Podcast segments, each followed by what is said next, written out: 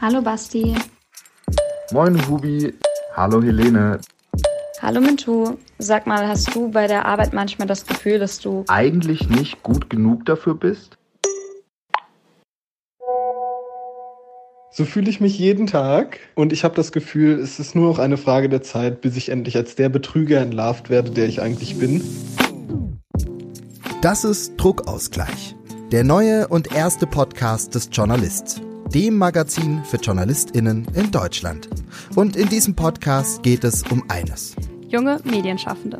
Die Twitter-Bio ist schon ein Mikrolebenslauf. Auf Instagram postet man jeden Tag die neuesten und coolen Projekte und permanent zeigt man KollegInnen auf LinkedIn, was für besondere Netzfunde man gemacht hat. Dadurch entsteht eine permanente Konfrontation.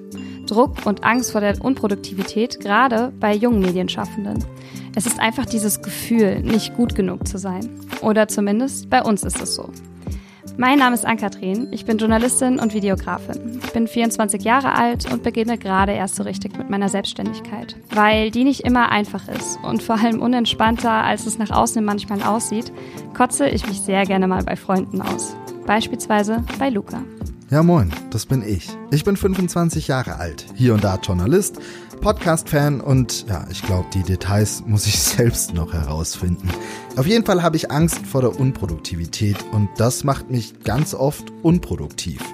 Und wir beide wissen, denke ich, dass wir selbst ein Teil dieser Non-Stop Working Machinery sind und wir wollen da irgendwie wieder rauskommen und uns ändern. Wir wollen diesen Druck verlieren und selbst nicht mehr diesem Stress unterwerfen, wenn wir das doch eigentlich gar nicht wollen. Wir sind der Meinung, es geht auch ohne oder zumindest mit weniger intrinsischem Druck und halt eben nur mit dem Spaß, den wir an unserer Arbeit haben.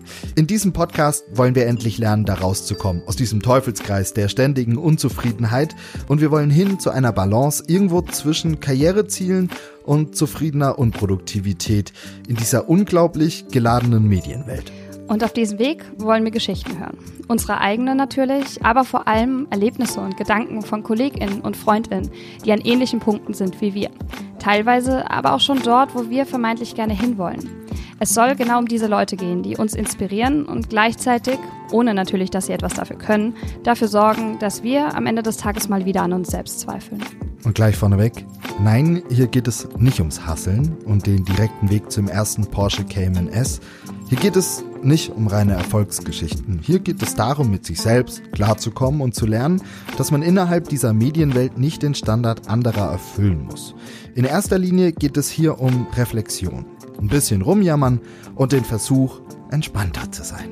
Und damit herzlich willkommen beim ersten Podcast des Journalists. Herzlich willkommen bei Folge 1 von Druckausgleich. Und in dieser Folge geht es um die Frage, bin ich eigentlich gut genug? Spoiler, ja bist du, Luca.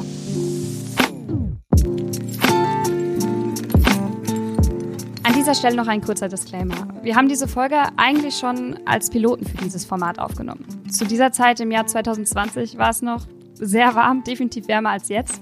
Aber nichtsdestotrotz ist diese Folge aktueller denn je. Also werdet ihr eigentlich gar nicht merken, dass die Aufzeichnung schon ein bisschen her ist.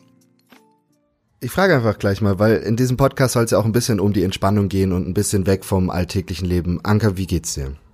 Ich würde ja eigentlich sagen, ich bin gerade relativ entspannt. Eigentlich geht's mir ziemlich gut, wenn es nicht so unfassbar warm wäre. Und wie geht's dir? Ja, ich, ich, ich kann nicht klagen. Ich freue mich tatsächlich, dass wir uns mal Gedanken zu diesem Thema machen, zu der Frage, bin ich eigentlich gut genug? Weil ich irgendwie oft das Gefühl habe, dass ich das alles, was ich tue, gar nicht kann und das Gefühl habe, ich hätte keine Struktur, keinen Plan und äh, jedes Produkt, jeder Film, jede Idee, die ich habe, dass sie irgendwie zum Scheitern ver verurteilt ist. Zum Beispiel tatsächlich auch, als wir das Skript jetzt ähm, hier für, für diesen Podcast geschrieben haben, war immer wieder in meinem, in meinem Kopf der Gedanke, ich bin dafür eigentlich, eigentlich nicht gut genug. Im Sinne von, du bist nicht qualifiziert genug? Also hast du das Gefühl, du bist darauf vorbereitet? Du hast die Skills eigentlich, die es braucht, um das zu machen, was wir hier tun, oder? Nee, tatsächlich, ich habe die Skills nicht. Ich habe die Methodik dafür nicht und ähm, ich kann das auch gar nicht inhaltlich stemmen. Also so auf tatsächlich so allen Ebenen irgendwie ein bisschen. Ich weiß nicht, ich glaube, es gibt jemanden, der kann das ganz gut beschreiben. Ähm, und zwar unseren Kumpel Basti Basti ist äh, Social Media Redakteur und Podcaster beim wunderbaren Podcast Rundfunk 17. Und Basti ist Mitte 20 und äh, Basti hat uns eine Sprachnachricht geschickt und erklärt da eigentlich ganz gut, was uns, glaube ich, stört und was auch ein bisschen sein Problem ist. Ja, es ist irgendwie, habe ich das Gefühl, besonders als junger Mensch, der in der Medienbranche ist, hat man irgendwie das Gefühl, jede Person hat schon irgendwelche Preise bekommen und macht irgendwelche coolen Sachen und so weiter und so fort.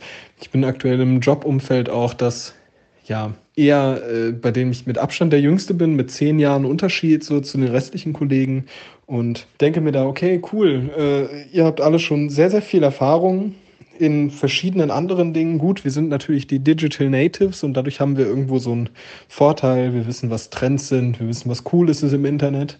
Das ist unser Vorteil, aber im Rest, ja, fühlt man sich, als ob man nichts kann, nichts so wirklich kann und man bastelt eher vor sich hin und hofft, dass es passt. Ich finde es so lustig, weil ich habe gemeinsam mit Basti studiert und ähm, ich kenne diese Stimmung bei ihm extrem gut. Meistens ist das aufgekommen, wenn wir in irgendwelchen Projekten waren, in der Uni gerade wirklich, so wie du es vorhin eigentlich gesagt hast, was wir hier nicht wollen, hasseln. Aber das haben wir in der Uni dann doch ganz schön oft getan und uns, keine Ahnung, via FaceTime oder gemeinsam irgendwo in irgendein Café gesetzt und haben dort einfach ein bisschen, ja, sind ein bisschen verzweifelt. Und wenn es nur an irgendeinem Schnittprogramm ist oder so. Und Basti hat sich manchmal so aufgeregt und am Ende hat das immer geschafft. Deswegen finde ich das ganz faszinierend. Ich weiß nicht, wie oft ich ihm gesagt habe, don't worry, du kriegst das hin, ja. du kannst das. Genau, und das ist ja, das ist ja aber auch direkt der Punkt, glaube ich, ne? Dass man ganz oft so eine eigene Wahrnehmung von sich selbst hat und ähm, natürlich die Wahrnehmung der der Leute um einen rum auf einen selbst hat und die decken sich ja meistens nicht. Ne? Also auch wenn wir beide jetzt gegenseitig uns erzählen, wie wir sind, dann deckt sich das ja eigentlich kaum mit dem, was du selbst von von dir denkst und andersrum genauso. Und ganz oft hat es ja eben einfach damit zu tun, dass die Leute, obwohl sie irgendwas schon ewig lang machen, irgendwie denken, dass sie es eigentlich nicht können. Und, und so geht's eben nicht nur Leuten, die irgendwie am Anfang ihrer Karrieren sind, so wie Basti, so wie du, so wie ich, sondern so geht's auch Leuten, die schon sehr, sehr lang dabei sind und schon sehr viel erreicht haben aus unserer Sicht. Zum Beispiel Leuten wie Hubertus Koch. Bei mir ist kreative Arbeit auf jeden Fall immer ein sehr selbstzerstörerischer Prozess. Also egal, ob ich jetzt irgendwie im Schnitt sitze oder beim Dreh bin oder also ob ich einen Film mache oder ob ich auch irgendwie Texte schreibe oder so, da habe ich oft das Gefühl, dass ich denke, boah, das ist totale Scheiße, das ist totaler Müll. Und dann stelle ich mir die Frage, warum ist das totaler Müll? Und dann schreibe ich das neu oder zeichne einen neuen Take auf oder schneide das nochmal um und schmeiß alles wieder in die Tonne. So, das gehört ja dazu äh, wenn man einen gewissen Anspruch an sich selber hat. Aber man darf sich da auch nicht drin verlieren. Das, also, wenn man sich den Ton von Basti anhört und den Ton von Hubi, im Endeffekt sagen die beide genau das Gleiche. Sie drücken das ein bisschen anders aus und Hubi bezieht das ein bisschen mehr auf andere Felder, aber im Endeffekt ist das so deckungsgleich. Und ich finde das so spannend und ich finde das so ein bisschen bezeichnend für diese Medienwelt, weil ich glaube, dass diese Aussagen würden sehr, sehr viele Menschen unterstreichen. Und irgendwie müssen wir lernen, damit umzugehen. Und Anka, ich behaupte jetzt einfach mal, du wärst schon super gerne unter den Top 30 unter 30. ja, natürlich. Ganz kurz äh, die Top 30 unter 30 nochmal fix erklärt. Das ist eine, ich sag mal, Bestenliste, Preisträgerliste von JournalistInnen, äh, die unter 30 zu den Top 30 äh, quasi gewählt und erkoren wären die Elite quasi. Eine Person, die nämlich Top 30 unter 30 ist, Mintu Tran, Journalistin, Macherin mit Co-Hostin quasi des Podcasts Rise and Shine. Der sich mit süddeutschem Leben in, in Deutschland auseinandersetzt und da unter anderem auch schon für den Grimm Online Award nominiert war, also wirklich da schon eine Nummer ist auf jeden Fall in der Branche, die hat auch mit uns gesprochen und uns davon erzählt, was sie bei dem Thema so ein bisschen beschäftigt. Ich hatte in den vergangenen Jahren die ganze Zeit ähm, das Gefühl, dass ich nicht gut genug bin. Zum Beispiel, als ich vor knapp drei Jahren angefangen habe, hier in verschiedenen Redaktionen zu arbeiten. Und klar, ich hatte Erfahrungen und so, aber der Ablauf in verschiedenen Redaktionen ist auch immer ähm, unterschiedlich. Und ich glaube, man braucht immer so ein bisschen Zeit, um sich ähm, in der Redaktion noch zu behaupten und irgendwie eine Sicherheit zu bekommen, mh, mm, wie man Themen einordnet für die Redaktion und für das Programm. Was ich daran total spannend finde, ist, dass sie auch sagt, dass es so vielleicht eine systematische Frage ist. Sie kommt in Redaktion an, ist jünger, so wie viele von uns eben, weil Mhm, man wird ja auch immer jünger, Abitur, FSJ, bla, das hat man alles mit unter 20 schon durchgehauen. Ja. Sitzt dann mit 21, 22 mit einem Studienabschluss da, versucht einen Einstieg in die Medienbranche oder generell in verschiedenste kreative Branchen zu finden. Und auf einmal sind deine Kollegen halt über 50 alle gegebenenfalls und die Kolleginnen vielleicht auch in dem Rahmen. Also es ist, es ist ein ganz merkwürdiges Gefühl, da nach seiner Position vielleicht auch zu suchen. Wie sie das vielleicht geschafft hat, dazu kommen wir später noch mit unseren Lösungsideen, die wir selber auch für uns ja ein bisschen suchen in diesem Podcast. Aber Anke, ich habe gerade mal vielleicht so ein, so ein paar Beispielfragen an dich, weil ich das ganz spannend Oh finde, wie Gott. du darauf reagierst. Und zwar die Frage, welche Sätze triggern dich? Pass auf. Jemand hatte in einem Gespräch eine Info, die du nicht hattest. Ja, triggert mich. Ja, ne? Ja, auf jeden Fall. Mich auch. Zweiter Satz. Jemand ist bescheidener als du. Ja, auf jeden Fall. Auf jeden Fall. Ich sehe schon, das wird hier ein Seelenstriptease. Mhm. Jemand postet auf Insta abends um 20 Uhr, wie er noch am Arbeiten ist. Du selbst liegst vor dem Fernseher. Tatsächlich nein. Echt? Nein, aber das Oh. liegt, äh, egal. Ja, kommen wir Das- vielleicht später krass. dazu, woran Nee, das nee, liegt. Aber ja, äh, mich, mich, das, das triggert mich Ja? am meisten. Also dieses äh, Thema Bescheidenheit, das, da habe ich schon längst gedacht, gut, ich bin manchmal nicht bescheiden, Punkt. Da ändere ich mich nicht mehr, das habe ich schon irgendwie so ak akzeptiert. Äh, aber das ist tatsächlich für mich richtig hart. Und ich habe dazu auch ein ganz geiles Zitat gefunden. Ähm, und zwar von Sören, oh Gott, ich spreche den Namen safe falsch, falsch auf. Von Sören Obey Kainga, das ist ein dänischer Philosoph gewesen, schon lange, lange tot. Der hat mal gesagt, das Vergleichen ist das Ende des Glücks und der Anfang der Unzufriedenheit. Auf jeden Fall. Und da spielt, denke ich, auch mal Social Media eine wichtigere Rolle denn je, weil unsere Arbeit transparenter wird denn je. Also ich meine, ich weiß mehr oder weniger immer direkt, wann mein Umfeld ein neues Projekt irgendwie am Laufen hat oder so, weil genau wie wir gestern Abend, dann wird halt hier irgendwas auf Instagram gepostet, so Cheers to New Things, New Things Coming, Stay tuned, was Ja. auch immer. Und ohne Ja. dass du überhaupt weißt, worum es geht, denkst du dir schon, shit, das Projekt könnte besser als meines sein. ich versuche auch immer wieder mich davon zu lösen und von, ins, von Instagram zu lösen. Und das Absurde ist ja so ein bisschen, man selber postet da ja manchmal auch Ausschnitte, nur so ganz kleine Teile von seinem Leben ähm, und weiß, was eigentlich noch der große Berg dahinter ist. Aber bei anderen kann man diese Abstraktionsleistung dann trotzdem nicht irgendwie hin, hinkriegen.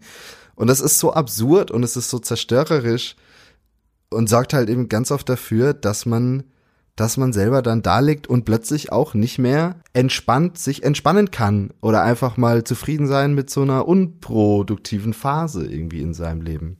Das hat aber tatsächlich auch bei mir schon in der Uni angefangen, außerhalb von Social Media, wo eine Freundin mich dann irgendwann drauf angesprochen hat, so, oh, du bist so produktiv, du machst es immer so schnell und du machst es immer so gut und so weiter. Und ich saß halt dann da und ich kannte halt die gesamte Wahrheit und ich wusste ganz genau, dass dieses Essay oder was auch immer letztlich gerade da irgendwie abgegeben werden musste, dass das kein Beispiel, kein Produkt meiner tollen Arbeitsteilung, meines perfekten Zeitplans war, sondern dass ich das vor dem Fernseher gemacht habe, während ich Ja. Netflix geschaut habe und noch im Schlafanzug da lag.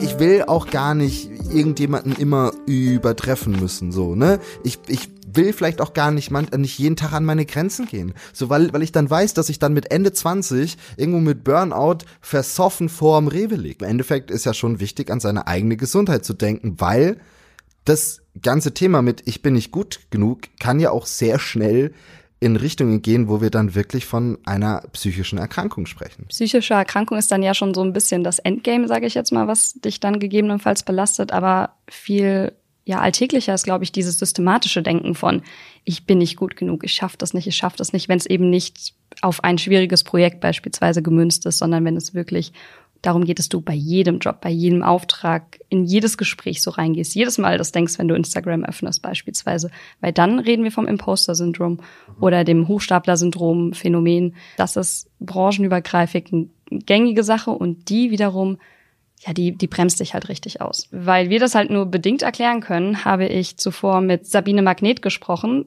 Die ist Expertin, selbst auch Betroffene vom Hochstapler-Syndrom oder wie sie es nennt, Phänomen, denn es ist keine krankhafte Symptomatik, sondern es ist ein systematisches Denken erstmal und mir erklärt, dass Selbstzweifel beispielsweise situativ sind, dass sie immer mal wieder zerstreut werden können, beispielsweise wenn du ein tolles Kundenfeedback bekommst, wenn dir deine Freunde sagen, ja, das hast du richtig gut gemacht oder wenn du vielleicht selbst auch ausnahmsweise mal stolz bist. Also jeder kleine Erfolg schmälert quasi deine Selbstzweifel.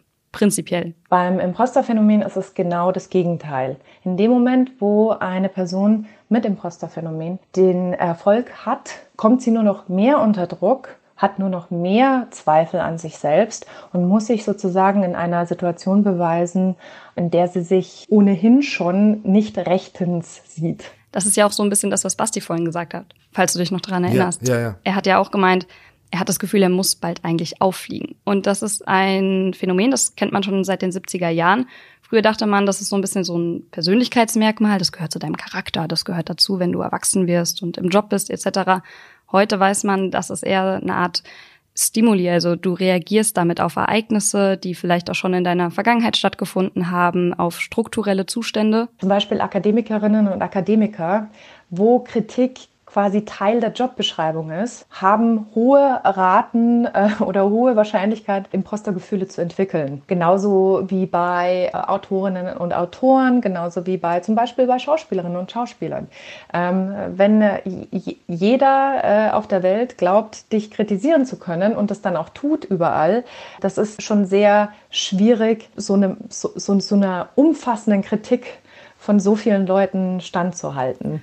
Und damit wären wir natürlich auch absolut und direkt bei unserer Branche. Wir sind andauernd in Teams, wir sind andauernd, ja, irgendwie publizieren wir irgendwo, wir sind immer auf dem Servierteller gegebenenfalls.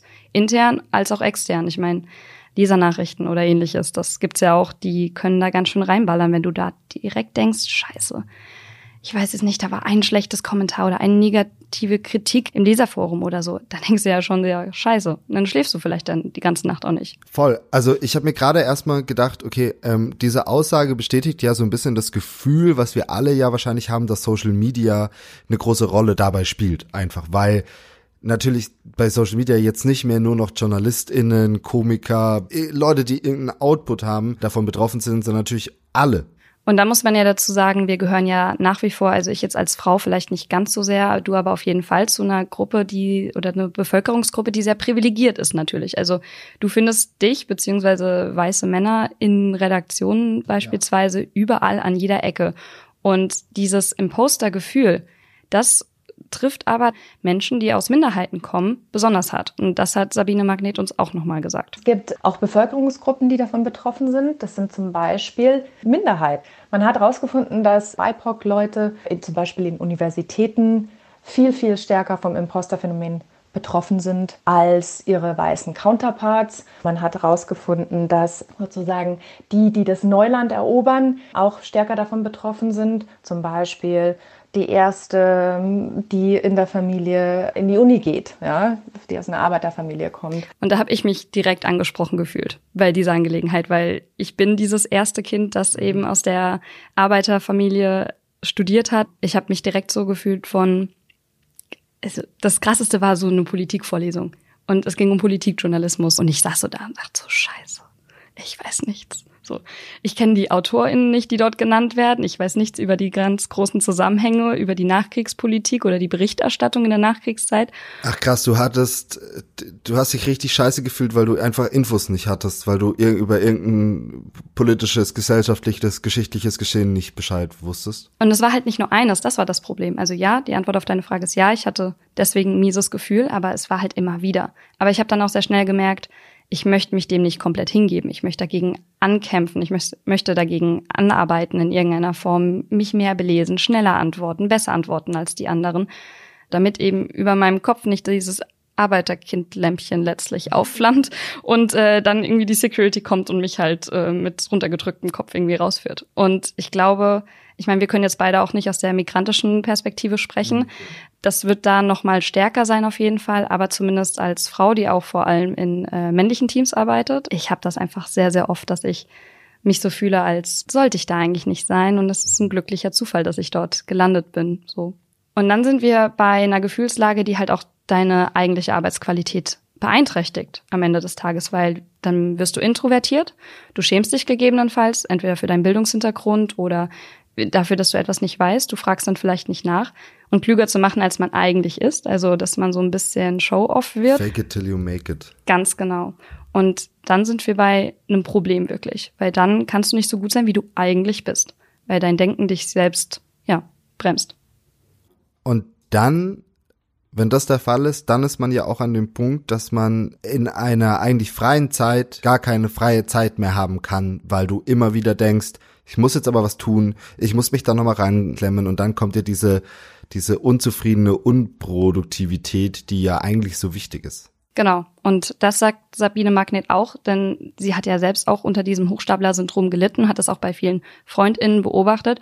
Und sie sagt dann auch, dein Leben ist dann einfach nicht so frei. Also du hast dann wirklich eine Situation, in der du unglücklich bist, ohne dass es eigentlich einen Grund gibt. Du bist dann wie in so einem kleinen Loch. Und das geht dann in zwei Richtungen, nämlich einmal nach oben und einmal nach unten. Es gibt grob zwei ähm, Arten, wie man damit umgeht. Das eine, eine sind äh, die Overdoer und das andere nennt man die Underdoer. Die Overdoer sind die, die sich bis aufs Kleinste vorbereiten, die micromanagen und nichts im Zufall überlassen. Perfektion ist in diesem Fall ganz wichtig. Und das andere sind die Underdoer, die äh, zum Beispiel viel prokrastinieren und die Aufgabe zum Beispiel so lang hinausschieben, bis sie theoretisch überhaupt gar keine gute Leistung mehr bringen können.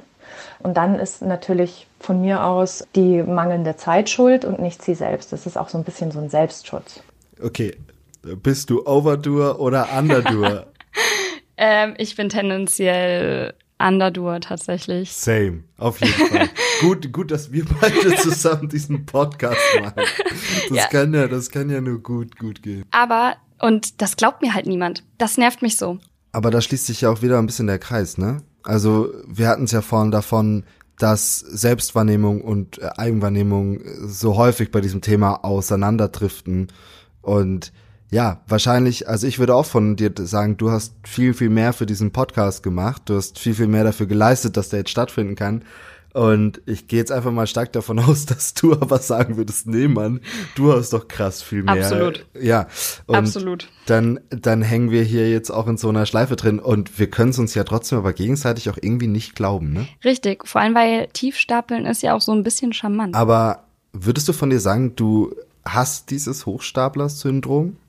Ähm, ja, ich hatte es auf jeden Fall sehr stark, gerade in der Uni-Zeit, wo ich eben dieses Gefühl hatte von, hier hat doch eh jeder schon studiert und beispielsweise vom Kommiliton ist der Onkel ist ein angesehener Geschichtsprofessor, also wirklich auf internationaler Ebene der auch für große Publikationen schreibt, so. Und das ist dann einer meiner engsten Freunde auf einmal und mit dem soll ich mich über Politik unterhalten. How could I? Ich, ich hab diese Hintergründe einfach nicht. Und die Sache ist ja auch, wir sind damit nicht alleine. Also es ist weder, so wie Sabine Magnet es vorhin auch gesagt hat, es ist weder branchenabhängig, es kann vielerlei Berufe oder Jobs betreffen. Und das machen ja sogar die wirklich ganz großen, sowohl in unserer Branche, wie wir schon gehört haben, hier Hubi Koch, Mintu Tran mehrfach ausgezeichnet beide und die haben dieses Gefühl schon. Ja. Und es klingt wirklich nach einer Sache, da kommt man nicht ganz raus, da kommt man nicht ganz von weg und gleichzeitig, wenn wir alle darüber reden, so ein bisschen so, hey, you're not alone, dann fühlt man sich vielleicht auch nicht wie dieser Hochstapler, der dann irgendwie auffliegen wird morgen. Aber dann lass uns doch mal darüber sprechen, wie wir vielleicht da rauskommen. Da habe ich auch äh, Sabine Magnet nochmal gefragt, weil sie ja auch selbst als Person, einfach als Privatperson, nicht nur als äh, Jobberin, sage ich jetzt mal, oder als Expertin darunter gelitten hat. Mhm. Und sie denkt da ähnlich, wie wir es jetzt gerade schon angedeutet haben.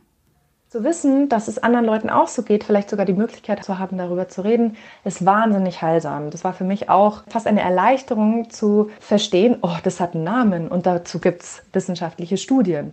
Andere wiederum, denen reicht es nicht. Äh, die brauchen gewisse ja, Umstellungen ihres, ihres äh, Lebenswandels. Ähm, die müssen erst mal lernen, nett zu sich selbst zu sein. Das müssen im Übrigen viele von uns lernen, finde ich.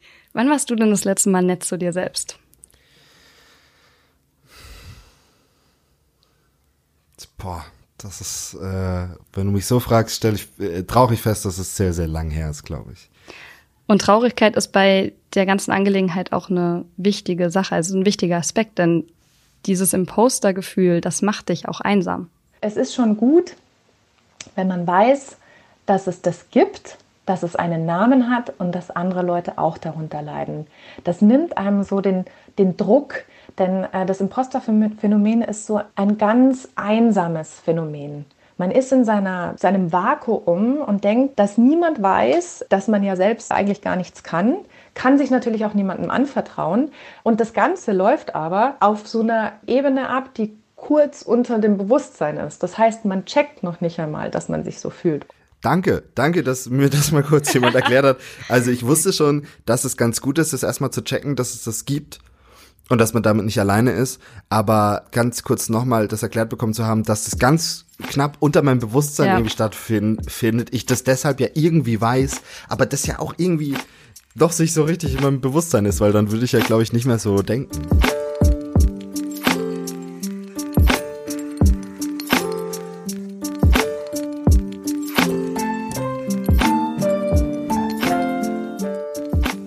Haben auch noch ein paar weitere Lösungsvorschläge ähm, geschickt bekommen, ähm, unter anderem von Hubertus Koch. Ich gucke mir an, was für eine Scheiße es alles im Internet gibt und wie verblödet diese Welt ist und denke mir, Dicker, besser als das ist es allemal, also bleib mal auf dem Teppich. Weil die Welt kannst du sowieso nicht retten. Ja, und die Welt kannst du sowieso nicht retten. Ich finde, das kann man, also für die, die Hub Hubertus Koch kennen, ich glaube, der, der Ton spiegelt da auch ganz viel von ihm wieder. Ich finde das sehr schön. Ich glaube, es kann man einfach so stehen lassen. Absolut. Ähm, vielleicht auch tätowieren lassen. Also. Vielleicht auch tätowieren lassen. Wer auch noch dazu was gesagt hat, ist Helene Reiner, ähm, Gründerin und Journalistin in der News-WG vom Bayerischen Rundfunk. Und die hat einen Lösungsvorschlag für das ganze Problem, den ich irgendwie, den finde ich sehr, sehr schön. Ihr zwei also ich kenne solche Gedanken, ja, aber was ich mir dabei immer denke, ist, wenn ich Spaß habe an dem, was ich mache, ähm, ja, dann kann es doch eigentlich gar keinen, ich bin da nicht gut genug dafür geben. Also ich finde, Spaß an der Sache ist sowas wie die ultimative Berechtigung und Qualifikation. Wenn ich motiviert bin und Bock habe, dann bin ich verdammt nochmal auch die richtige Person dafür ja, also mir macht auch nicht immer alles äh, gleich viel Spaß. Ich versuche da noch zu trennen bei dem Gefühl, nicht gut genug zu sein. Geht es da einfach um was, was ich noch nicht so gut kann, was ich aber lernen will. Das ist ja dann nichts Schlechtes, sondern einfach eine neue Herausforderung. Oder geht es mir halt so krass gegen den Strich, dass ich dann vielleicht auch irgendwann zu dem Schluss kommen muss, hey, ja, dann ist es vielleicht auch nichts für mich. So, vielleicht gibt es dann da doch andere, die das vielleicht eher machen sollten. Das wäre dann sozusagen mein aller, allerletzter Exit-Plan. Ich finde es schön, wie konstruktiv das ist, also wie, mhm. wie positiv chronotiert ihre, ihr Umgang damit ist. Voll. Und ich glaube, natürlich ist, ja, dieser Umgang damit, dieser Lösungsvorschlag, so würde ich es mal nennen, nicht von jetzt auf gleich umsetzbar. Also ich glaube, es ist tatsächlich Absolut. ein weit, ein weiter Weg. Aber ja. ich glaube, das ist so ein bisschen, vielleicht so für einen selbst so eine kleine Zielsetzung. Also wenn man das erreicht hat, dann hat man es vielleicht auch geschafft. Aber es gibt natürlich auch die Situation, in der man dann nicht mehr alleine rauskommt. Und wenn da dann auch nicht mehr die Freunde oder das Umfeld oder das kollegiale Netzwerk vielleicht dann hilft, dann muss man auch gucken, dass man sich gegebenenfalls professionelle Hilfe holt. Was ist denn deine Lösungsidee? Was ist dein Lösungsansatz? Also ich glaube, es hilft mir auch immer mal wieder, mit Freunden außerhalb der Branche zu reden. Mit Freunden, die entweder vielleicht gar nichts mit Medien zu tun haben oder die, äh, keine Ahnung, ich habe einen sehr guten Jura Freund, also der ähm, im Referendariat ist, der sich natürlich auch für die Themen interessiert, der aber gleichzeitig auch keinerlei Ahnung von der Branche hat. Da denke ich mir mal, es tut so, so gut, einfach zu hören, hey, du bist nur so und so alt und komm mal wieder runter und mach dir nicht so einen Stress und hör auf die neue Kollegin zu googeln, so dein Lebenslauf ist auch schon krass und ihm glaube ich das vielleicht sogar manchmal noch ein bisschen mehr, als wenn mir das jemand sagt, der in der Branche ist und der oder die auch schon extreme Erfolge auf ihrem ja, Lebenslauf oder in ihrem Leben verzeichnen konnte. Und bei dir? Ich glaube, eine meiner Methoden ist auf jeden Fall das, was vorhin auch schon angeklungen ist, ähm, Erfolge, die ich hatte, mir irgendwie einzurahmen und mir an die Wand zu hängen. Nicht, weil ich, weil ich da irgendwie das anderen zeigen will, die dann zu Besuch kommen, sondern einfach, weil ich, glaube ich, mir selber ganz oft zeigen muss, guck mal, hier war eine Sache, da weißt du, da hast du damals in diesem Moment gewusst, du hast sie gut gemacht, sonst hättest du nicht dieses Plakat oder diesen Zeitungsartikel nochmal ausgedruckt und dir ein und dir eingerahmt. Da warst du stolz drauf. Bin ich jetzt vielleicht nicht mehr, aber das erinnert mich zumindest daran, dass ich ja. in diesem Moment darauf stolz war und weiß, dass ich das anscheinend kann und auch stolz auf das sein kann, was ich gemacht habe.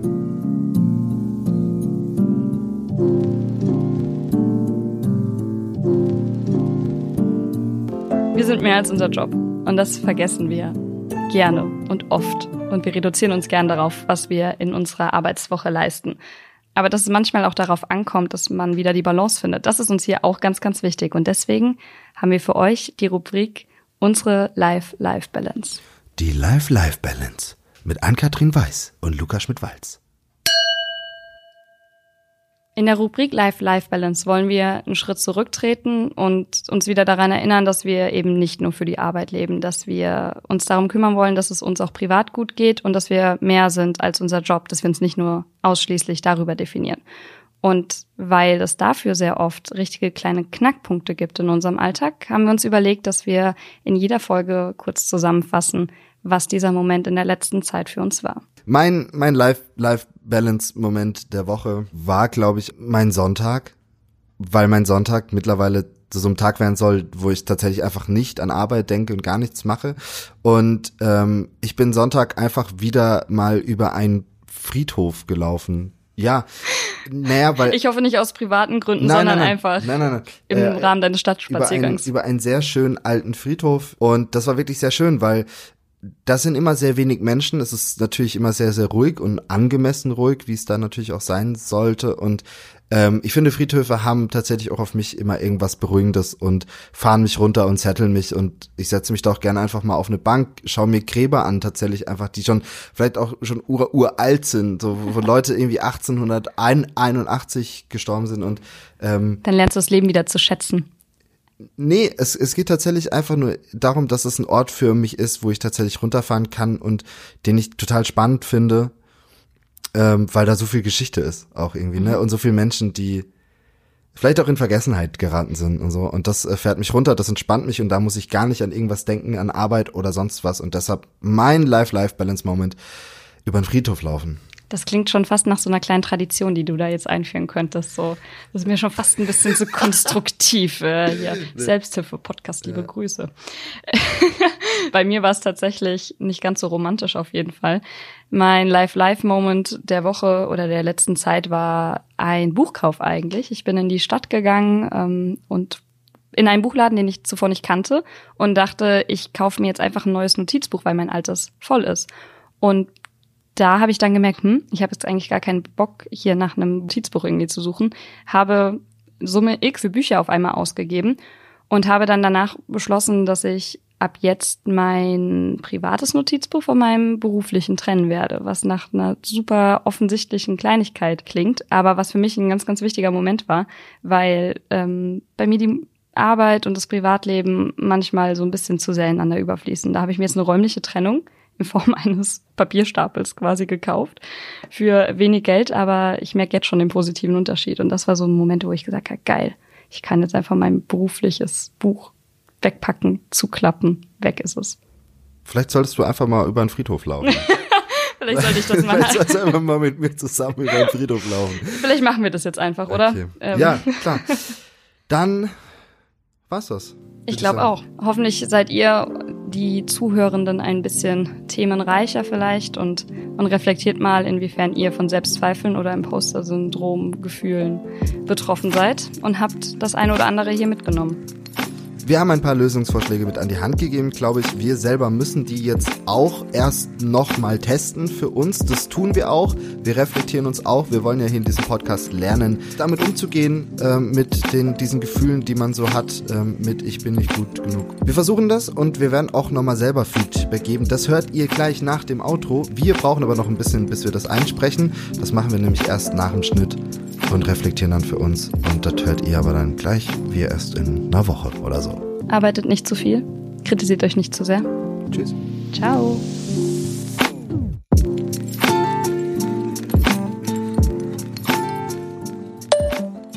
Hallo Luca, Also ich habe die letzten Tage echt viel an unser Gespräch denken müssen, gerade weil ich in der Endphase von zwei Projekten bin und da sowieso immer diese Gedanken kommen mit, habe ich genügend Zeit und Ressourcen investiert und hätte es da nicht noch an anderer Stelle noch mehr sein müssen. Und den Höhepunkt hat es tatsächlich heute, als eine Person, mit der ich letzte Woche Fotos gemacht hat, die auf Social Media gepostet hat. Die Person war super zufrieden mit den Fotos und auch auf Social Media war das Feedback echt gut. Und ich habe mich trotzdem nur gefragt, ob ich das nicht noch hätte besser machen können und dass ich ja gar keine richtige Fotografin sei und dass ich gern das und das noch ausprobiert hätte, anstatt einfach mal kurz den Moment zu genießen und stolz zu sein. Ich glaube, ich werde mir jetzt auf jeden Fall mal die Fotos ausdrucken und in mein Album quasi kleben oder in irgendeiner Form physisch mir vor Augen halten, dass ich da gute Arbeit geleistet habe, so wie du es mir auch empfohlen hast, weil ich denke noch sehr häufig in diesen Fragen von bin ich gut genug und ja, das scheint bei mir auf jeden Fall ein Problem zu sein. Also von daher danke für den Tipp und ich versuche weiter dran zu arbeiten und vielleicht kann ich mich dann auch über die Freude der anderen Personen mit den Fotos dann am Ende auch irgendwann mal freuen. Hallo Ann-Kathrin. Ja, ey, freut mich, dass dieser äh, Tipp dir vielleicht dann hilft und du das umsetzen willst. Mich hat auch etwas beschäftigt, was du mich gefragt hast, und zwar die Frage, wann ich denn das letzte Mal nett zu mir selber war. Und da habe ich ja schon etwas länger gebraucht, bis ähm, ich eine Antwort irgendwie wusste und das hat mich schon etwas schockiert und ich habe gemerkt, fuck, da muss ich echt ein bisschen an mir arbeiten, weil ich glaube, ich bin schon ab und zu nett zu mir, aber ich glaube, ich verurteile mich für viel zu viele Dinge und viel zu viele Momente, die eigentlich gar nicht so dramatisch sind und gar nicht so schlimm sind. Durch deine Frage ist mir das irgendwie bewusst geworden, ich möchte daran jetzt arbeiten und äh, bis zu unserem nächsten Gespräch das mal versuchen, jeden Tag mir wieder in den Sinn zu rufen und mir jeden Tag einen Moment zu gönnen, in dem ich wirklich ganz aktiv und ganz bewusst vor allem nett zu mir bin. Vielleicht auch mal ein bisschen übertrieben nett ähm, zu mir bin, einfach um zu merken, was das bei mir auslöst und was da dann mit mir passiert und wie sich das Ganze anfühlt. Drück mir da mal die Daumen, dass ich das irgendwie schaffe. Ich wünsche dir was. Wir hören uns ja dann bald wieder. Mach's gut. Ciao.